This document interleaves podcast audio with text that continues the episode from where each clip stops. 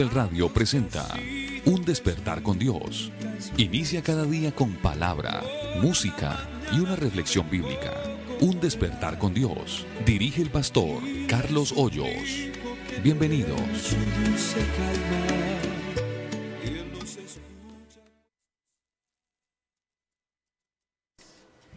Hermanos y amigos, Dios les bendiga. ¿Cómo amanecieron? Reciban nuestro saludo en el nombre más grande que hay, en el nombre bendito de Cristo Jesús.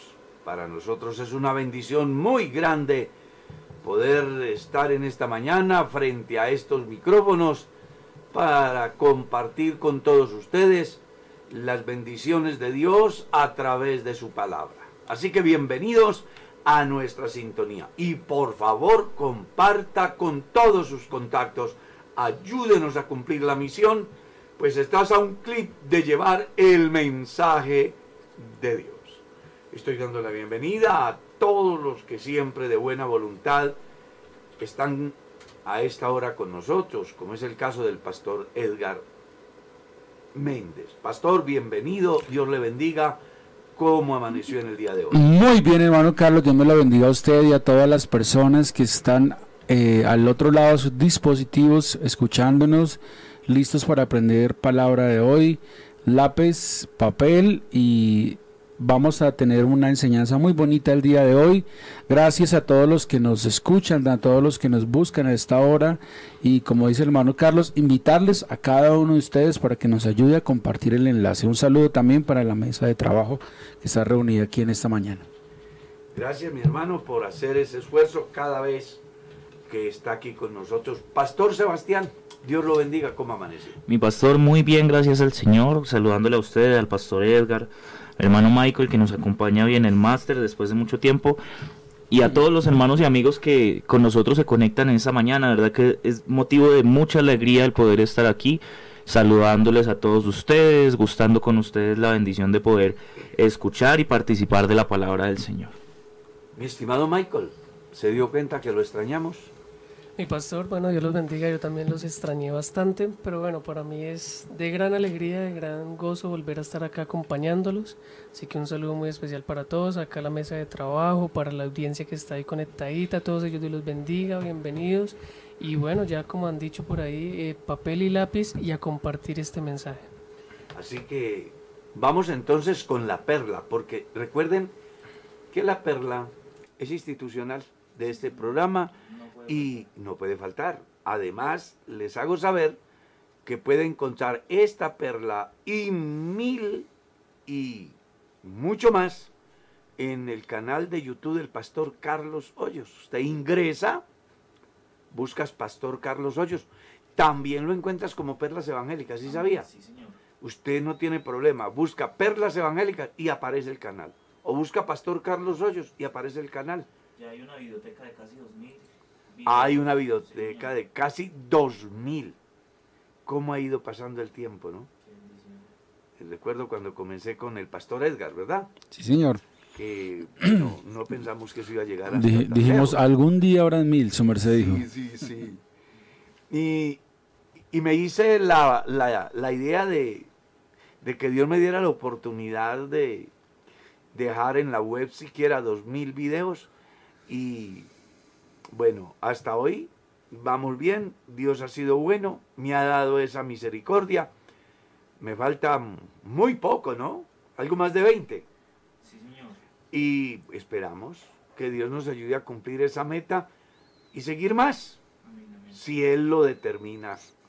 Y si Él no decide que yo llegue a los 2000, pues tampoco habrá dificultad. Él es soberano y estamos en sus manos, Él puede decidir y nosotros simplemente hacer su voluntad. Pero por el momento usted puede ingresar, inscribirse en el canal y de esa manera nos va a ayudar a que muchas más personas mm, conozcan el mensaje de Dios. Leíamos ayer un comentario en el canal de YouTube, en el resumen donde YouTube dice que ha ayudado para que muchas personas más lleguen. Y eso se da en razón a que las personas visitan el canal, se inscriben, entonces YouTube nos va dando un lugar de privilegio de tal forma que en cualquier lugar del mundo alguien abre en YouTube y se encuentra con el pastor Carlos Hoyos. Nomás en los últimos 28 días parece que hemos tenido más de 135 mil vistas, reproducciones. Imagínate. Y eso es mucha gente. 135 mil reproducciones en el canal. Claro. Eso ya es una ciudad. Sí, claro. Sí, eso es como decir que le hemos predicado a una ciudad como, ¿qué? Fusa, ¿cierto? Amén. Claro. Sí, Paquirá, algo así. Sí, señor. Toda una ciudad. Amén. Y, y eso es muy importante. Necesitamos que todas esas personas que ven el video no solamente lo vean, sino que también lo, lo compartan, se, suscriban. Lo compartan y hagamos de este canal un ministerio virtual, porque ese es el objetivo de este canal. Un ministerio virtual donde muchas gentes en cualquier parte del mundo puedan tener acceso a la palabra de Dios. Amén. Pero bueno, vámonos con la perla, mi estimado Michael.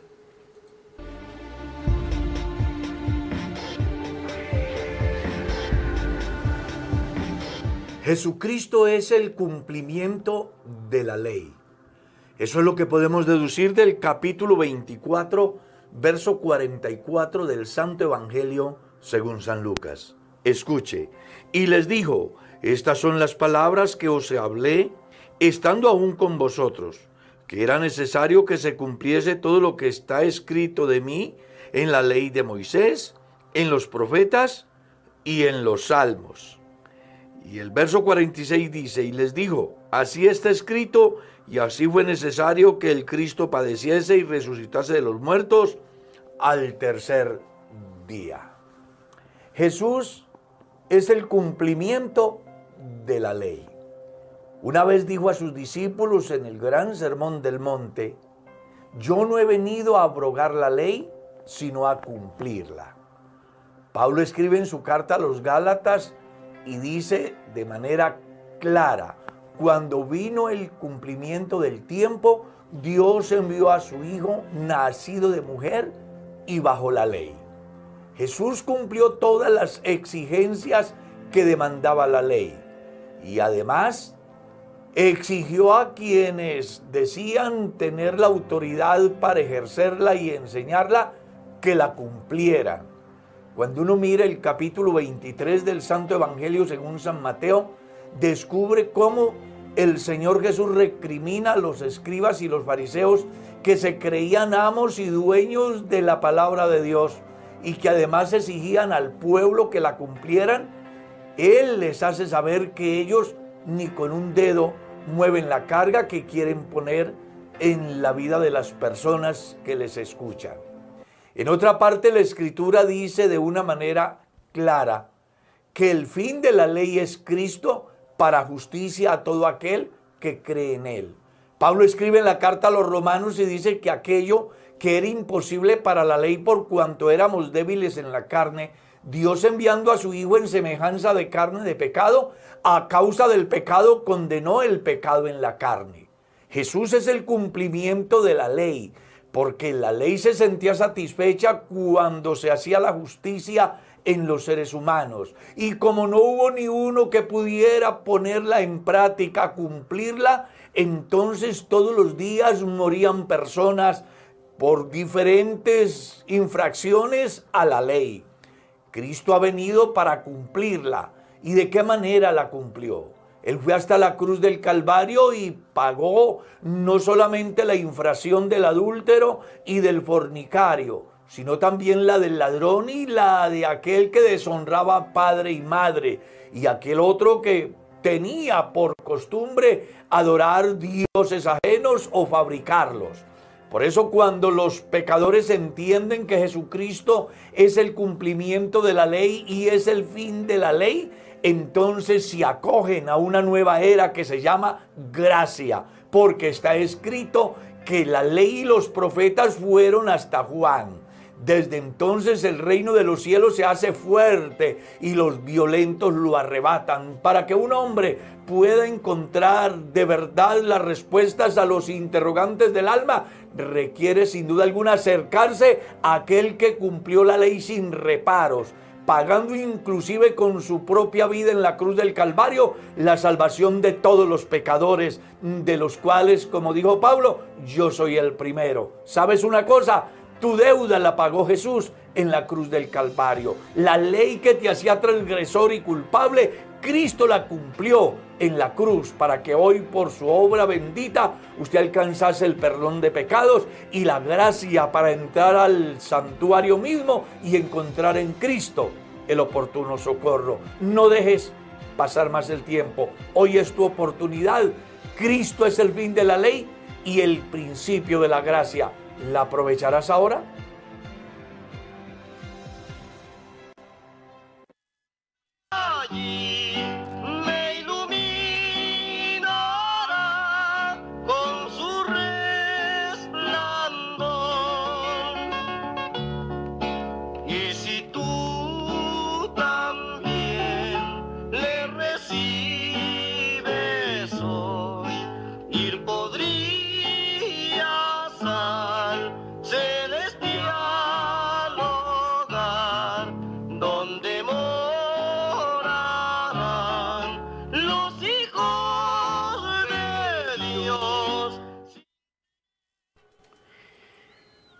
Bueno, espero que ya usted tenga Biblia en mano, cuadernito y lápiz, porque hoy vamos a tratar algo muy importante que encontramos en el Génesis capítulo 34. Y vamos a hablar acerca del pecado de la familia de Israel. ¿Ya usted se detuvo a pensar o alguna vez ha leído el pasaje y ha hecho el análisis? Puede sacar la conclusión a qué nos referimos cuando decimos el pecado de la familia de Jacob. Si no lo ha hecho, hoy nos vamos a dar cuenta. Y vamos a leer, Pastor Edgar, el verso 1, 2 y 3. Sí, señor. Bueno, dice así la palabra de Dios. Génesis 34, verso 1. Salió Dina, la hija de Lea, la cual ésta había dado a luz a Jacob, a ver las hijas del país. Y la vio Siquem, hijo de Amor Ebeo, príncipe de aquella tierra, y la tomó y se acostó con ella y la deshonró. Pero su alma se apegó a Dina, la hija de Lea, y se enamoró de la joven y habló al corazón de ella. Ya acabamos de leer un pasaje muy importante y ahorita, ahora fuera de micrófonos estábamos hablando acerca de algunos pensamientos de algunos predicadores en el campo de la vida de, de la hija de Jacob y de Lea. Estaba comentando el pastor Edgar que hay quienes piensan que el pecado de la familia de Jacob está relacionado con el comportamiento de Dina. Pero es bueno que cuando usted estudie la palabra de Dios, trate de ser lo más objetivo posible. No sesgue la interpretación. No haga que la Biblia le diga lo que la Biblia dice. Porque cuando alguien en su predicación, en su enseñanza, habla diciendo que el pecado de la familia de Jacob tiene que ver con la situación de Dina, pues está desenfocado. Porque si usted mira bien, ella fue forzada, fue violada. Y de eso, pues ella no, no solamente ella, en el tiempo moderno hay cualquier cantidad de personas que sufren este flagelo. Además, si usted mira bien la escritura, la ley de Moisés se encuentra, mm, encontramos en la ley de Moisés legislación al respecto, ¿no? Cuando una joven era forzada y ella gritaba, pedía auxilio, ayuda y no era escuchada, eh, ella salvaba su vida. Si ésta, al contrario, guardaba silencio, decía que había aceptado ese comportamiento de su otra parte, y entonces morían los dos, porque era envilecer, era pecar, es fornicación y debían de ser cortados de sobre la faz de la tierra. Aquí Dina vive y hay algo que me llama mucho la atención y es que este hombre después de hacer lo que hizo, de deshonrarla, se enamoró de ella. Y le habló al corazón. Yo me lo imagino diciéndole, venga, mm, ha pasado algo entre nosotros, no quiero que te vayas con tu cabeza eh, baja, mm, voy a hablar con tus padres, voy a hablar con mi padre, porque para ese tiempo, si usted no lo sabía, sí se daba una diferencia muy grande a las relaciones de hoy. Sí, señor. Porque en aquel tiempo eran los padres los que decidían el futuro de sus hijos en relación a la vida sentimental. Y eso usted lo ve en Abraham, lo ve en Isaac, y aquí también lo vamos a ver. Cuando este caballero Siquem habla a su padre y le hace saber que su corazón se ha pegado a Dina que por favor hablen con la familia de la joven para que le permitan formar un matrimonio con ella. tener una relación estable, sin afectaciones eh, negativas, pero sí con todas aquellas positivas que les presentara derechos y deberes, no solo a él, sino a ella.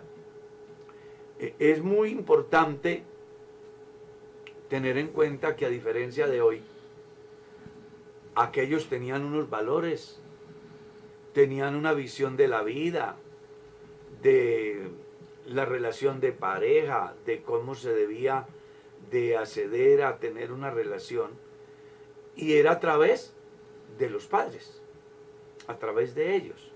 Hoy no. Hoy es increíble muchachos de 8 o 10 años diciendo que tienen novia o que tienen novio. Niñas de 12 años ya embarazadas. Algún día tocaron a la puerta de mi casa o de la iglesia y alguien ha llegado, una parejita de adolescentes con un bebé. Me dicen que les regale para la leche porque no tienen que, que darle al bebé. Y uno dice, ¿y, y estos niños que debían de estar estudiando, ¿por qué están en esta situación? La razón es sencilla, porque no se han regido por los valores que estipula Dios en su palabra.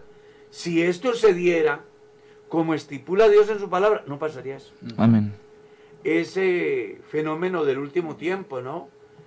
Eh, embarazos no deseados, eh, el aumento de la tasa de abortos, se da por eso, porque los muchachos se creen muy y toman decisiones sin estar preparados, sin tener el aval de sus padres, sin haberse educado para la vida. Y lo único que hacen es fomentar miseria, tragedia, Hoy un alto porcentaje de los niños sin padre que papá y mamá Estado sostienen a través de bienestar familiar son precisamente eso, el resultado de no tener en cuenta los valores bíblicos. Yo siempre he dicho que cuando una sociedad desconoce a Dios y su palabra, pues sus pasos van presurosos a la destrucción.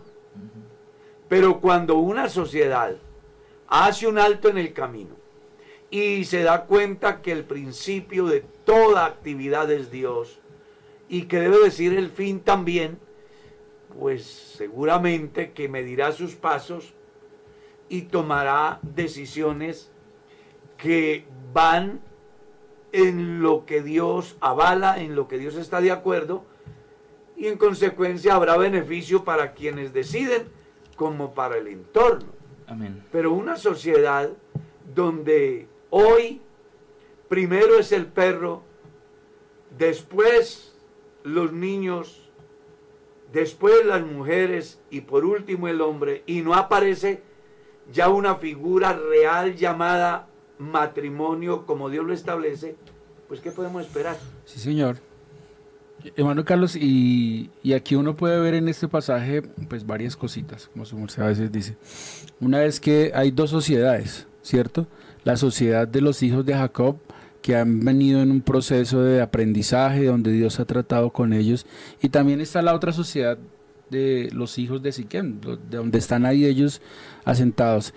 Y uno puede ver que los valores de unos no se parecen a los valores de los otros, porque el hecho de ver a una muchacha y tomarla, violarla, que eso fue lo que sucedió, pues quiere decir que también hay ausencia de muchas cosas.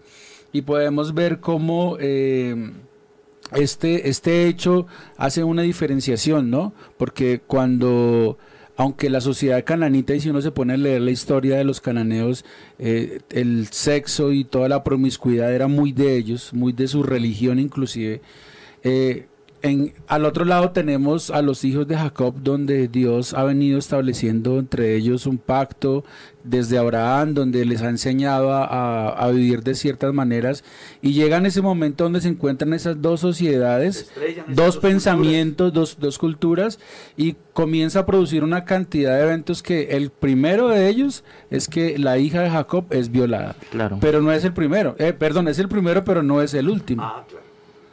No, porque en, el, en la medida que, mmm, hablando de culturas, y vamos a llamarlas así, la cultura de los hijos de Dios Uh -huh.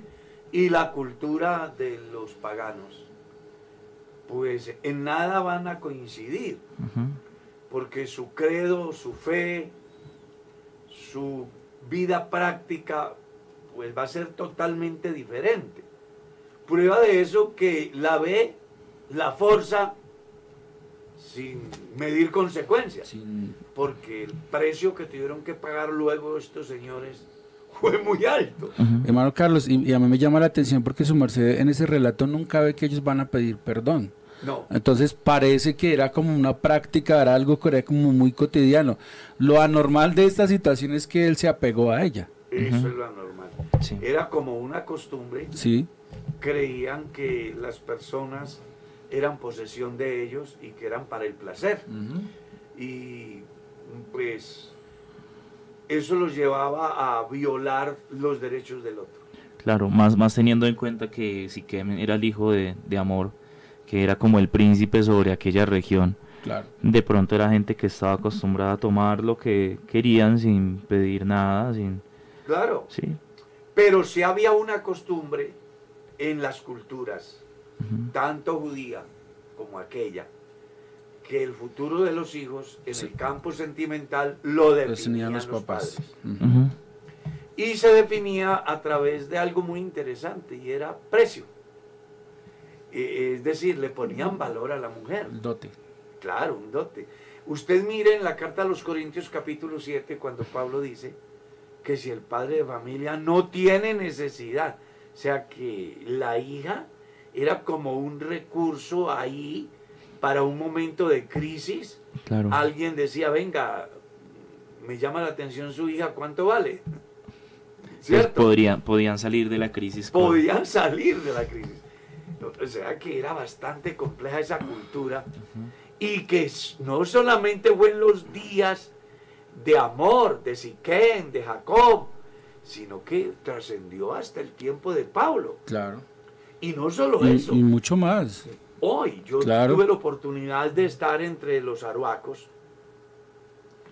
y pregunté cómo era un matrimonio entre ellos. Y ellos me comentaban que sencillamente si a uno de ellos le agradaba una joven de determinada familia dentro de su cultura, pues iban y hablaban con el papá de la joven y entonces le decían, venga, tengo, yo qué sé, dos burros, cinco aves, ¿Cuántas cabras? Y... tantas cabras y tanto dinero. Y le dije, venga, y en caso de que en el desarrollo de la vida mm, la joven tomara la decisión de ser infiel y fuera sorprendida, ¿qué harían? Y yo, pues sencillamente la parte ofendida, en este caso el hombre, iría y reclamaría de parte del padre de la joven una remuneración. O sea, ellos parece tener todavía unas raíces muy primitivas que se encuentran registradas en la Biblia. y, y a mí me llamó la atención eso porque pues yo soy persona inquieta y me gusta yo no soy persona de ver y, y quedarme así, no, me gusta preguntar, informarme para tener conocimiento de causa y mañana poder enriquecer, yo qué sé, una conferencia, compartir con alguien, aclararle, porque hay muchas personas que hablan cosas porque las oyen decir, pero no porque de verdad tienen la información de la fuente primaria. Amén. Y aquí tenemos una información de la fuente primaria que es la Biblia y que ha trascendido esa cultura hasta el día de hoy en nuestro país se da. Amén, así es. Es, es muy interesante eso. Y mire lo que pasa. Y habló Siquén a Amor su padre, diciendo, tómame por mujer a esta joven. ¿Se da cuenta? El padre de familia debía de entrar a mediar con el padre de la joven para que la joven llegase a ser parte de su familia. a negociar ellos. ¿Y qué dice la escritura en el verso 5? Dice, pero oyó Jacob que Siquem había mancillado a Dina su hija, y estando sus hijos con su ganado en el campo, cayó Jacob hasta que ellos viniesen. Tremendo, dijo, esto está complicado, no voy a tomar una decisión a solas, voy a esperar, voy a hablar con los hijos, a ver qué opinan. También refleja algo muy importante en la familia, ¿no? Las decisiones se tomaban en familia. Si usted mira bien, eso refleja que si una familia se quiere consolidar y quiere tener un proyecto de vida que sea fructífero y que se consolide en el tiempo, deben de marchar juntos, estar de acuerdo, encontrar soluciones. Cuando en una familia cada uno habla por su lado, pues los fracasos no se dejan esperar y en consecuencia los problemas son graves. Pero cuando se trabaja en equipo, cualquier situación puede tener una solución que beneficie a la familia. Amén. Que en este caso no va a ser así. Porque aquí lo único que se va a desatar es un problema muy serio. Sí, claro Sí, que señor. sí. Leamos, pastor. Eh, hermano Carlos, no sé si le parece a usted, pero me parece que en el versículo 5 uno creería eh, a Jacob poniéndose un poquito más bravo, ¿no? Porque Claro. acaban de violar a su hija y, y- y lo, de, de ser papá y uno pues ve- quisiera ver ahí que se puso muy bravo, pero no, dice que se cayó hasta que ellos viniesen. O sea, Tuvo control. Sí, tuvo control y, y, pues no sé, me parece a mí que, que este control que tuvo fue demasiado porque a mi manera de ver hace que como que los hijos digan, no, pero hay que hacer algo, mi papá está como muy calmado. Y, y- y viene a mi mente también lo que le pasó a David, cuando su hija es violada por su hijo y él como que la, coge las cosas como con tranquilidad y eso hace que, que, Que que, Absalón- que Absalón se levante y comience a tratar de vengar eh, la deshonra de su hermano. Claro.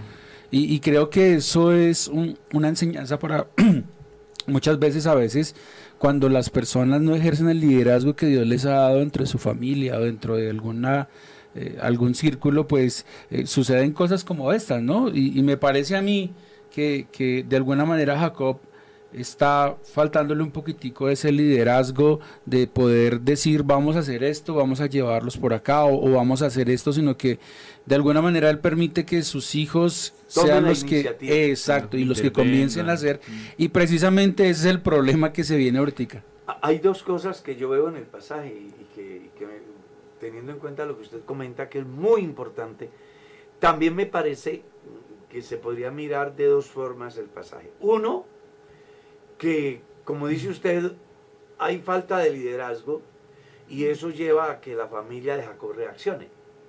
Pero dos, se me hace que también él mide consecuencias. Porque suponga que él tome una reacción en el momento violenta, Claro. pues entonces Estando solo él. el problema hubiese sido de- a lo mejor más grave. Y, y quiero hacer ese comentario porque conozco casos de nuestro tiempo donde ha pasado algo así. Y hay una mujer enfurecida contra su esposo porque él, al darse cuenta de que han abusado de su hija, no va y levanta al otro, sino que dice, venga, mm, sí, ya pasó, pero acudamos a los medios legales, no hagamos justicia por nuestra propia mano. Hay lugares donde podemos acudir para que nos resuelvan el problema sin atentar contra la vida del otro. O sea que, es- mire que el pasaje se da para tener dos visiones, ¿cierto? Porque si uno lo mira desde el punto de vista que el pastor Edgar lo plantea, dice, venga, sí, Jacob debió de tomar una decisión y como no la tomó, sus hijos tomaron la iniciativa. Y ya sabemos todo lo que pasó. Y si no lo saben, lo vamos a saber enseguida. Y dos, la otra, ¿qué hubiese pasado si Jacob se apresura? Si le llega la noticia y en vez de esperar a que lleguen sus hijos, toma la iniciativa por su propia cuenta. ¿Qué hubiera sucedido? Pienso que es bueno mirar ese pasaje de esas dos formas, porque puede haber un alto grado de falta de liderazgo, pero también puede haber un alto grado de responsabilidad. A veces cuando nosotros corremos, nos estrellamos. Yo conocí un caso de una pareja dentro de la iglesia donde su niña fue abusada por un elemento y sucedió que el hermano no se dejó llevar del, del, momento. Su mujer lo presionaba que hiciera algo y él dijo, no, vamos a colocar la demanda, vamos a esperar el proceso, pero su mujer estaba enfurecida porque ella quería que se hiciera justicia ya. Y como el proceso ante el Estado a veces es lento, pues los llevó a presentar la ruptura de la relación de pareja. Porque desde el punto de vista de ella, él no estaba siendo el líder que ella esperaba. Pero desde el punto de vista de él decía, yo no puedo hacer justicia por mi propia mano. Para eso hay ley. Y esto puede darse y puede estarse dando en alguna parte hoy. A lo mejor alguien está escuchando esta enseñanza y qué bueno que aprendamos de este pasaje cosas importantes tales como yo debo de tener liderazgo para proyectar mi familia, pero no debo de excederme por causa de la emoción del momento, sino que también debo de tener un autocontrol claro. para no ir a dar un paso en falso que mañana termine de una manera trágica. Y ¿Cómo pudo darse? Y que aquí en el pasaje no, no nos está dando tiempos. Uno presume que no pasaron muchos días, claro, pero lo, digamos, pero lo que dice aquí es que los hijos de Israel estaban en el campo. Claro. Pudieron haber pasado días, una semana, no sabemos cuánto. Pues recuerde que había en esa cultura una profesión muy común que era el pastoreo. Claro, y no era que fueran por la mañana a trabajar y volvieran por la tarde. No, Pues imagínense que hay historias en la Biblia donde se fueron con pocas ovejas y cuando regresaron llegaron con muchas. Llegaron con muchas. o sea que hubo un proceso largo. Exacto. Aquí pudo darse una situación como esa. No sabemos. No sabemos. Y esa, e, e, ese aporte que hace el pastor Edgar también mm, puede llevarnos a pensar que sí pudo hacer falta liderazgo en Jacob. Porque él debió más bien de ir a buscar a sus hijos para hablar con él pero él se queda tranquilo en casa esperando que lleguen sus hijos del campo, de sus labores. Pudo ser que llegaron en la tarde, pudo ser que llegaron a la semana o al mes. Sí, no sabemos. No sabemos el tiempo. ¿Cuánto tiempo hubo desde el momento que salen los hijos de Jacob con José y lo venden a los ismaelitas? Y al regresar, uno no sabe cuánto tiempo. Pues aquí la Biblia no habla del tiempo. Pudo ser poco, pudo ser mucho. Pero en cualquiera de los casos que sea, es bueno, uno, que el hombre de la casa tenga liderazgo. Y dos, que tenga el control suficiente mm, para llevar a cabo ese liderazgo. Sí, claro. Porque la falta de liderazgo en el hogar hace que la mujer tome la iniciativa y muchas veces el hombre se sienta desplazado. Yo conozco familias donde la mujer es la que lleva bien puesta la correa. De no ser así, e-, ese hogar va a naufragar. Conozco hogares donde el hombre tiene liderazgo, pero lo ejerce mal. Y aquí tenemos que aprender a manejar una palabrita que es la razón de la estabilidad del universo, que se llama equilibrio. Claro. Entonces hay que manejar el liderazgo con autoridad, pero una autoridad ajustada a la justicia, a los derechos del otro, Claro. entendiendo mis deberes, haciendo las cosas de tal forma que quien está conmigo no se sienta violentado, ni verbal, ni física, ni emocional, ni psicológicamente, que es un fenómeno muy común hoy.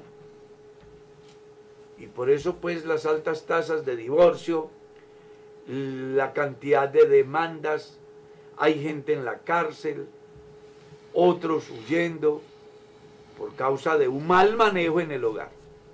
Que esto nos sirva a nosotros para ser esos hombres que menciona Pablo en el capítulo 5 de la carta a los Efesios, que saben cumplir con sus derechos, perdón, con sus deberes, para que así puedan reclamar derechos.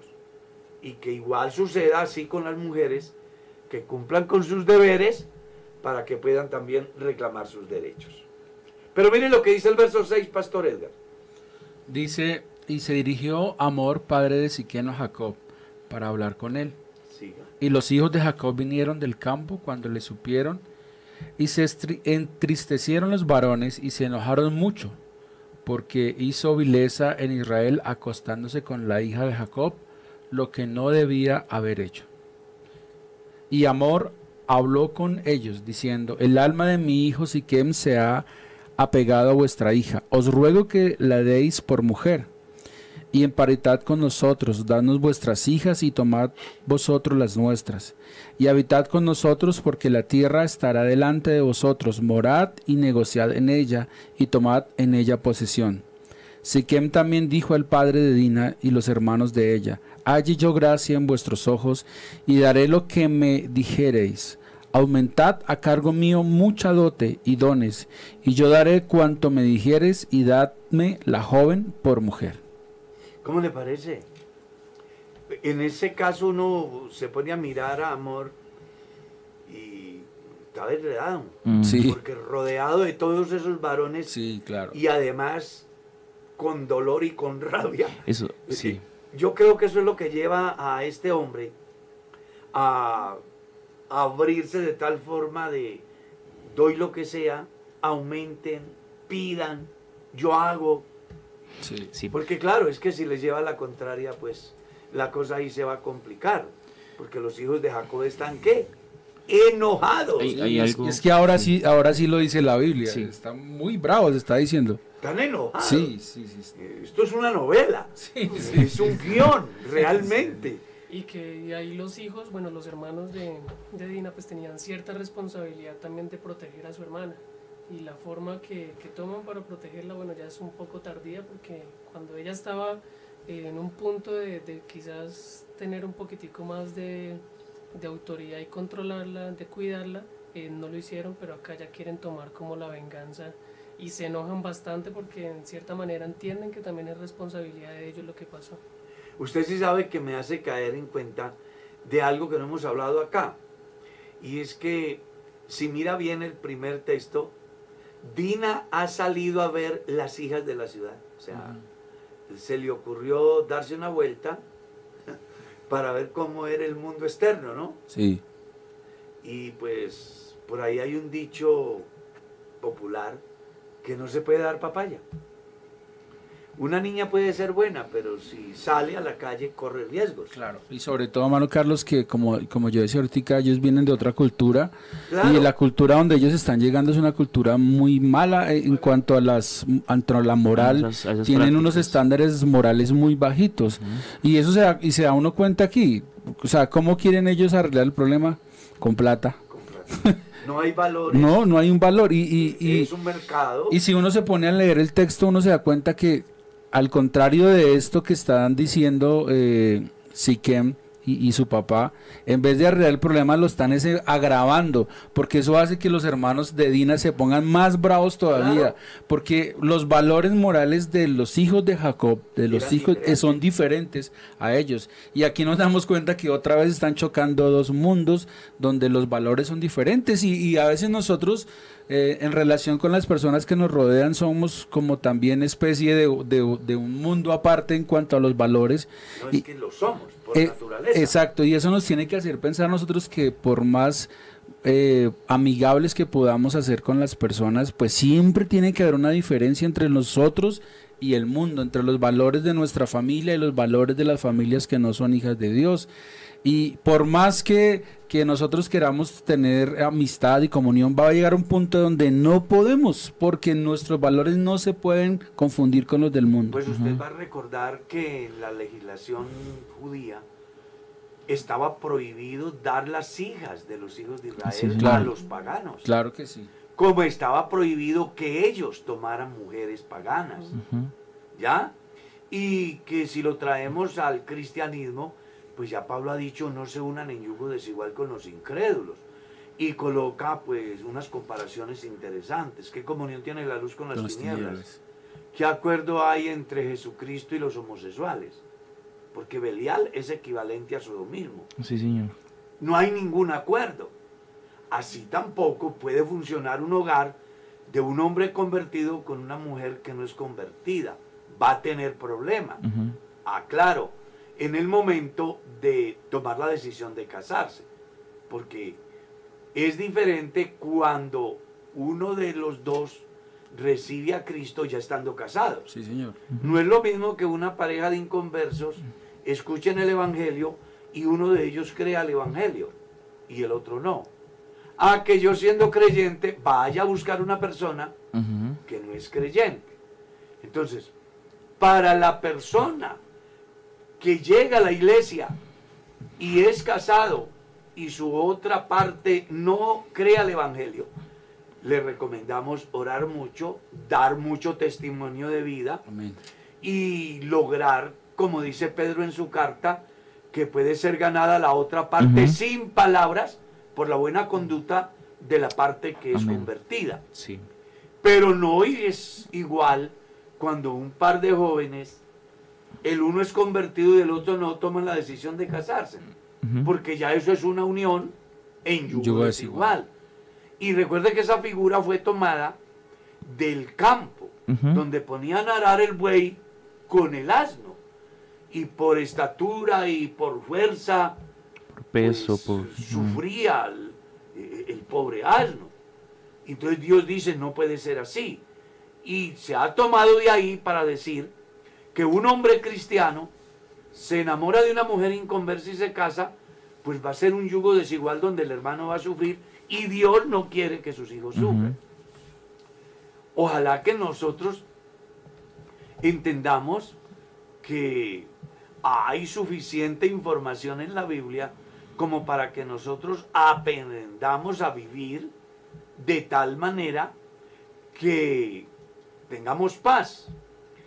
Y a manera como de resumen del pasaje hasta donde hemos leído, pudiéramos hacer algunos aportes importantes. Primero, no demos lugar, que eso fue lo que hizo Dina.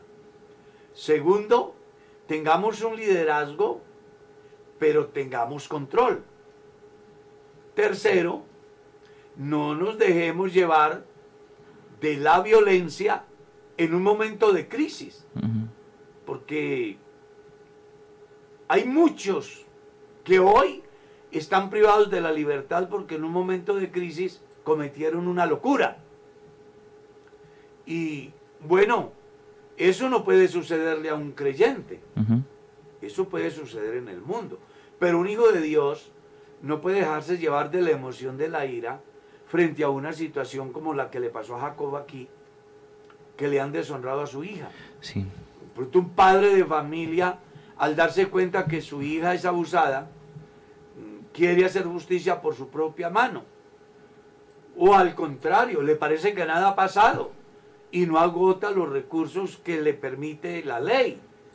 Y entonces eso trae consecuencias en el buen funcionamiento de la familia porque a lo mejor la esposa y los hijos sí lo vean grave y entonces tomen decisiones que mañana puedan traer pues consecuencias muy graves. Sí, en, en relación a eso, pastor, a mí me parece importante rescatar que, que debe haber una buena comunicación para resolución de conflictos, porque lo que aquí se da es que Jacob se entera y, y la palabra no es específica en saber cómo se entera, es muy posible que sea un- una situación que ha pasado más allá de un núcleo familiar y se haya convertido en el chisme del pueblo, del común, porque aún llega la noticia hasta sus hijos estando ellos en el campo.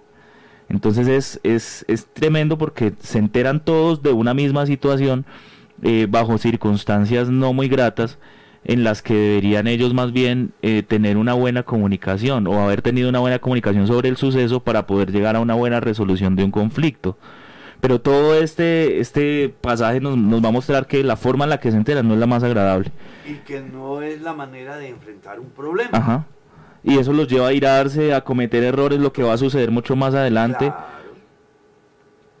Que fue trágico. Sí, claro. Pero hay otro aspecto, otro punto que quiero destacar, y es hasta dónde es condescendiente un padre de familia con los hijos. Sí. Porque el deber de amor fue reprenderlo. Claro. Es que son dos familias. Aquí estamos mostrando el aspecto de Jacob, pero es que el otro también es una familia. Claro.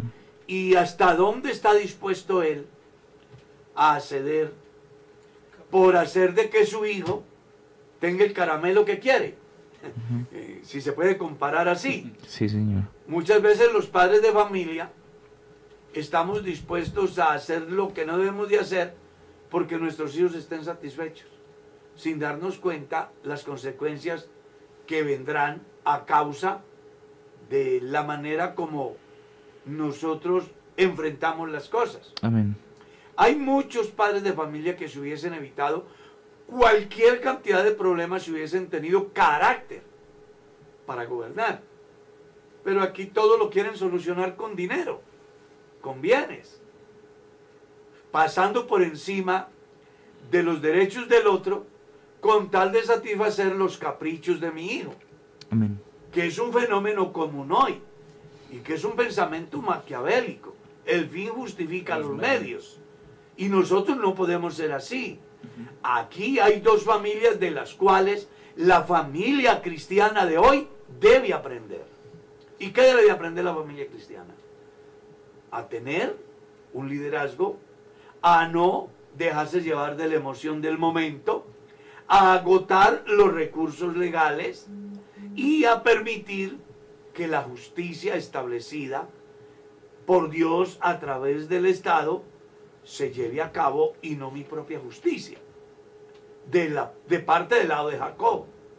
Y si miramos por el otro lado, tenemos que aprender a controlar nuestros hijos y a no satisfacerle cuantos caprichos ellos tienen, porque eso pues nos va a traer dolor, como es lo que pasa en la familia de amor y de Siquem después. Hermano Carlitos, y a eso que su merced dice, yo le añadiría una última, o una última, no otra, y es que entre los hijos de Dios y los que no son hijos de Dios hay diferencias que definitivamente nos hacen pensar y actuar de maneras diferentes.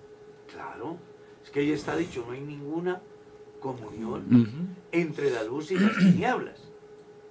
No la hay.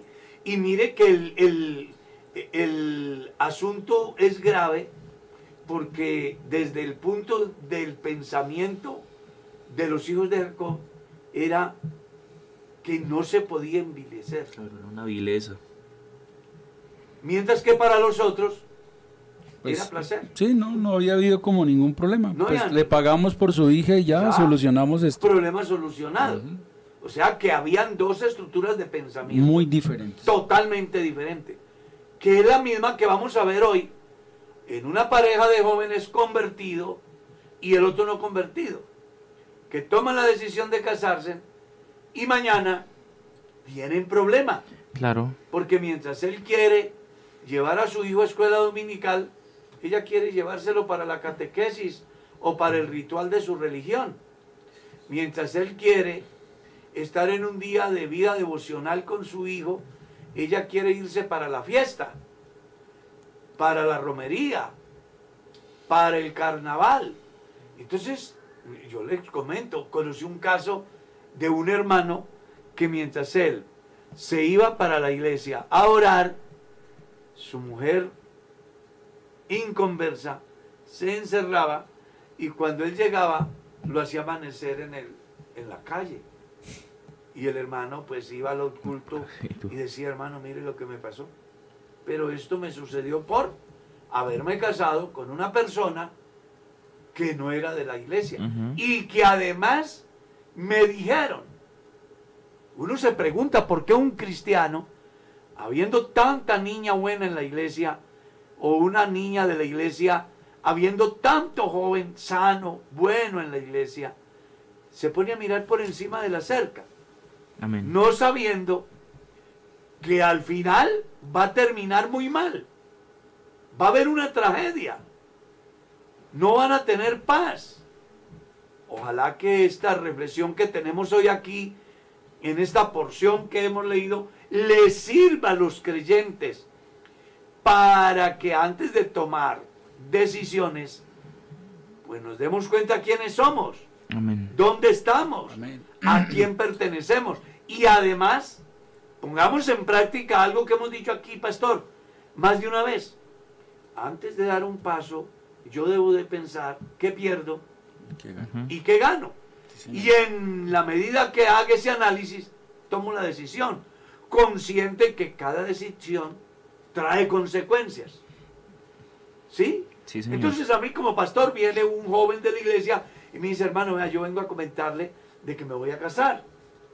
Ah, qué bien. ¿Y quién es tu novia? Es una niña de la universidad y ella es cristiana. No, ella no es cristiana, pero pues es muy buena niña.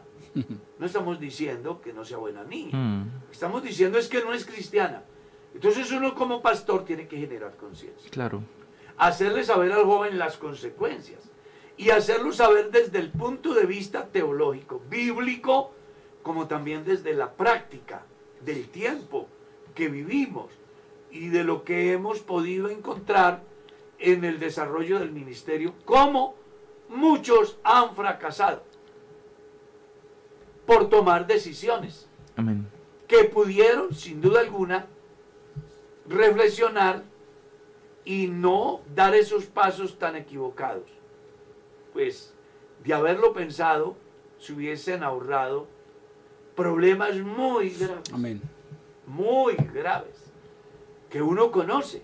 Y es bueno que las personas entiendan que la institución más antigua y más sagrada en el mundo es el hogar, es el matrimonio.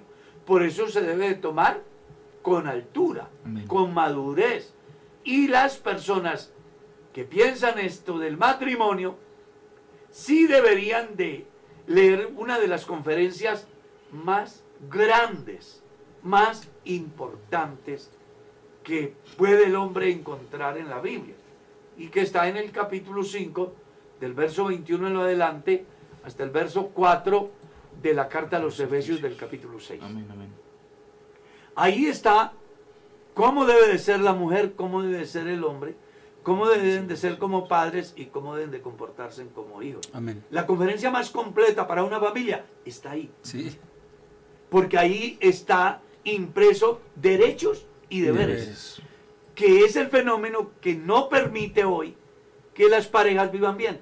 Porque las personas reclaman muchos derechos, pero no cumplen con deberes. Si pusieran en práctica esta conferencia, el hogar, sin duda alguna, sería otra cosa. Y la palabra separación, démonos un tiempo, divorciémonos, partamos los bienes, viva usted ahí en su cuarto, yo me quedo en el mío, para que no piensen mal. Eso no funciona, eso no sería el léxico común de los cristianos. Sino que más bien cumplirían su rol y el matrimonio cumpliría su objetivo. Sí, señor, así es. Con el cual fue creado. Amén. Lamento decirles que el tiempo se fue. Sí, señor. Pero fue muy interesante este análisis. Sí, señor. Entonces no olvide, estimado padre de familia, ejerza un liderazgo en el hogar. Pero no se deje llevar de la emoción del momento. Claro. ¿Cierto? No busque justicia por sus propias manos. Por favor, no le dé todo lo que su hijo quiere y no esté dispuesto a pagar lo que sea pensando de que el fin justifica los medios.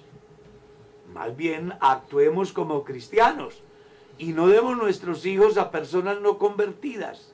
Y usted, estimado joven que vive en el tercer milenio y que ah, vive en el tiempo del libre desarrollo de la personalidad, no se olvide que usted tiene padres y que debe de escucharlos.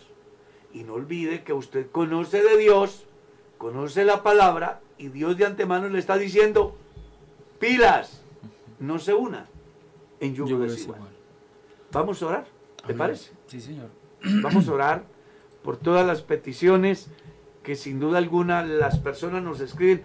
Yo hay veces que he pensado hacer un programa para leer todo lo que nos escribe la gente, pero no alcanzaríamos. Sí, señor. Y la idea de este programa es volver a la palabra. Así que sí agradecemos a todos los que dejan sus comentarios, a todos los que nos saludan. De verdad, muchas gracias. Les ofrecemos excusas por no leer todo lo que ustedes plantean, pero el objetivo del programa es enriquecerlos con el conocimiento de Dios a través de su palabra, buscar la forma de volver a la palabra, porque una iglesia que vuelve a la palabra se educa en Dios y tiene un futuro muy promisorio. Amén. Entonces vamos a orar por todas estas personas. Pastor Edgar, háganos el favor. Hay gente enferma en los hospitales. Hay una buena noticia que el hermano Miguel ha respondido satisfactoriamente al tratamiento. Creo que está, que no tuvieron que... No tuvieron que pasarlo a cama UCI. Imagínate que eso ya es una bendición. Se está recuperando de una Gloria manera Dios, satisfactoria. Oremos por los otros que no sabemos quiénes son, dónde están, porque como hemos venido diciendo, solo se hace énfasis en los enfermos del COVID, pero resulta que hay gente enferma de otras situaciones que inclusive son más penosas, porque una persona sufriendo de cáncer, pues e- e- es muy doloroso Amén. y, y otra cantidad de pestes que afectan a la humanidad. Vamos a orar para que Dios obre en la salud de ellos según su voluntad. Señor Jesús, te damos muchísimas gracias, Señor, por todas tus bondades, por tu misericordia, Señor. Te exaltamos porque tú eres bueno y tu misericordia es para siempre, Señor. Hoy estamos delante de ti, Señor, encomendándote a cada una de las personas que tienen una afección en su salud, Señor. Algunos están en sus casas, a otros están en los hospitales, Señor. Y te pedimos que hoy tú seas poniendo tus manos poderosas y sanadoras en la vida de cada uno de ellos, Señor. Tú eres nuestro Dios, tú eres nuestra fortaleza y a ti clamamos, Señor, sabiendo que tú tienes la respuesta a todas nuestras angustias y necesidades, Señor. También hay algunas personas que tienen problemas económicos, Señor, problemas emocionales. Te pedimos, mi Dios, que tú seas siendo, eh, perdón, que tú seas siendo, Señor, ese Dios maravilloso que es, ha sido siempre, Señor. Hoy sabemos que nuestro futuro está en tus manos, Señor, y que tu voluntad en nosotros hará que nuestra vida tenga sentido, Señor. Encomendamos también a nuestra nación, Señor. Te pedimos por Colombia, te pedimos por nuestra ciudad, Señor. Ayúdanos para que todas las cosas que están pasando en este tiempo, Señor, puedan tener un final donde tú seas el centro de todo, Señor. Y te damos muchas gracias. Y, Señor, también te damos gracias por la iglesia de Kennedy, Señor, por este espacio que permite predicar tu palabra, este espacio que nos permite aprender, Señor. Te pedimos que los bendiga, Señor, para que siempre podamos estar predicando tu palabra en este medio. Señor, gracias te damos por todas las cosas que tú nos das, mi Jesús. Amén. Nos vamos, Pastor Sebastián. Amén, mi pastor. Eh, fue un maravilloso programa. Yo creo que aprendimos mucho y estuvimos en un momento muy agradable. Eh, un abrazo para usted, para el hermano Edgar, el hermano Michael y todos los hermanos y amigos que se conectaron con nosotros. Sea, reciban un fraterno saludo y, y que el Señor Jesucristo les bendiga donde quiera que se encuentren. Eh, invitándoles también a que nos ayuden a compartir por en diferido, que con seguridad llegará a muchas personas y será de gran bendición, así como lo ha sido para nosotros. Mi estimado Pastor Edgar. Amén, hermano Carlos. Creo que hoy tuvimos una conferencia de familias completica y aquí hay mucha tela para cortar en, en- en- en muchas oportunidades. Gracias a Dios por esa bendición que nos dio de, de aprender hoy y un saludo para todos nuestros oyentes, que el Señor sea bendiciéndoles hoy y como dijo el pastor Sebastián, que compartamos a otras personas. mi estimado Michael. Mi pastor, bueno, gracias a Dios que nos permitió hoy aprender de su palabra, eh, a toda la audiencia, eh, gracias a todos los que estuvieron ahí conectados, Dios los bendiga, que tengan un excelente día. Les recuerdo que mañana tenemos El Pastor Responde, todas sus inquietudes, aquí vamos a tratar de dar respuesta. Y por lo demás, gracias por estar ahí. Dios los bendiga, feliz día.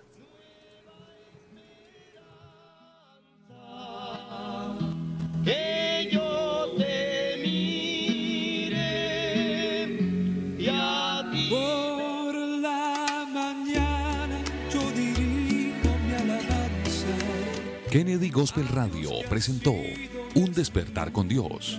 Inicia cada día con palabra, música y una reflexión bíblica. Los invitamos para que nos sintonice mañana a esta misma hora y por esta misma emisora. Él nos escucha pues nos ama tanto.